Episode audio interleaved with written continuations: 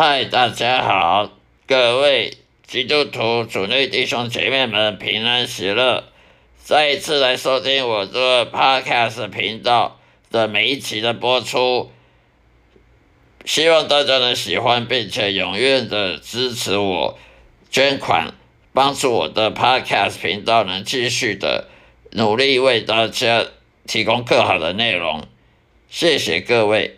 今天要跟大家分享的主题就是说，基督徒常常会被魔鬼、撒旦、邪灵的攻击。在日常生活中常见的攻击有有哪些呢？例如说，撒旦魔鬼喜欢用你的人际关系来攻击你，所以他躲在你的人际关系后面，所以让你不觉得说那是撒旦魔鬼在攻击你。为什么撒旦魔鬼他不喜欢被你发现他是撒旦魔鬼或邪灵在攻击你？因为如果你发现的是撒旦魔鬼邪灵在攻击你的话，那就好办了，那就是以属灵征战的的方式去为自己辩护，为自己来来保护自己。人人往往就是因为忽略了的那属灵征战，因为基督徒有时候当太久了，往往就会。思考模式就像那些无神论啊、外教人士一样啊，他不会想到这是属灵征战，因为他被这世界世界上属属世的、属肉体的这些迷惑太久了，呃，甚至有时候呢，圣经呢，一个月的看一遍圣经，甚至一年的一页都没看，很多基督徒的懒惰，他故意不看圣经，对圣经没兴趣。对圣经里面的智慧了、知识啊、上帝话语都没兴趣，为什么？因为都忙着要要工作赚钱，忙着养家立成家立业，他就忘记了他基督徒的本分是要对圣经去追寻圣经里面的智慧，他就会说啊，我太忙了，找借口，啊，工作太忙了，啊，没兴趣，就读那么多圣经又怎样？赚钱会比他多吗？读那么多圣经，我还不是一样每天穷忙，所以基督徒常常会找借口不看圣经，而对信仰没兴趣，慢慢冷淡冷漠，对信仰冷漠了，慢慢对甚至连圣经里面的教导都不关心了，久而久之，甚至就不去教堂了，呃，然后就变得像无神论一样外教人士。是那些怀疑论者一样，日子就过得跟跟那个异教徒没两样。这就是撒旦魔鬼诡计，他就让你冷漠，让你对信仰冷漠，对圣经慢慢的毫毫无兴趣，感觉毫无兴趣。他不让你认为说你的日常生活中必须要好好的追求圣经，因为你有很多属灵征战的事情在等着你，要考验你。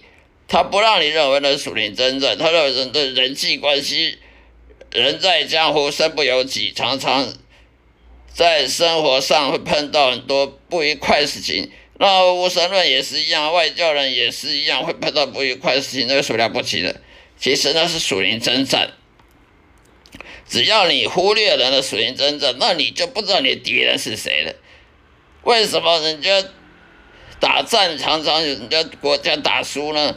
因为他往往不知道他的敌人是谁，他可能还没打别人敌人之前，自己先内斗，自己就先内忧外内忧外患，先内忧，自己先里面分裂，自己自我国家里面分裂了，一样基督徒也是还没认清你敌人是谁，你敌人是撒旦魔鬼，你敌人是邪灵巫鬼，你敌人是这些属灵看不见的东西。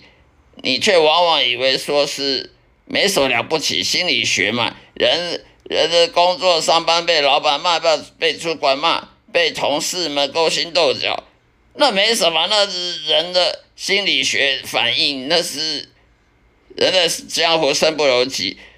这种想法呢，就好像在家里遭小偷了，你还在说哦，没有人没有小偷啊，是我自己都希望了，自己东西掉了。这种想法是很愚蠢的，明明都遭了小偷，还认为不是小偷干的。那基督徒有时候就会这样子，明明生生活上不顺利的事情，就说那不是属灵真正，那人都会不顺利啊，人呃不顺利啊，不如意啊，十之八九是这种是借口。基督徒会被属灵真正在日常生活中被杀人魔鬼攻击呢？常常就是用你人际关系来攻击你，例如呢，让你主管呢挑挑三拣四，挑挑骨头，鸡蛋里挑骨头，对你，第二你批评的时候，或者你的同事对你批评，在你背后说说闲话，那你就不要怀疑，那就是杀人魔鬼在对你挑，在攻击你了。人与人之间的冲突，有时候杀人魔鬼，在我的经历经验看来，他常常就利用你的家人，家人跟家人之间处的不愉快，家人之间的猜忌、误会、争斗，甚甚至家人在里面，呃，处的不愉快，甚至还有家人跟告家人互相告来告去的。互相在呃打官司的，其实呢都是撒旦魔鬼对人的攻击，他不一定是基督徒。撒旦魔鬼他不会只攻击基督徒的，因为他攻击全人类。为什么他攻击全人类呢？好让他们受苦，好让他们被折磨。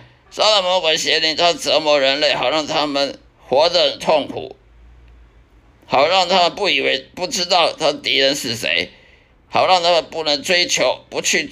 追求永生，不能追求救恩，而去追求一些很虚无缥缈的事情。很多基督徒呢，他只会追求财富，只会追求这世界上的呃名利权位，追求事业上的飞黄腾达，却忘记了追求的一种虚无缥缈的。你再怎么飞黄腾达，你还有一天，总有一天你会死。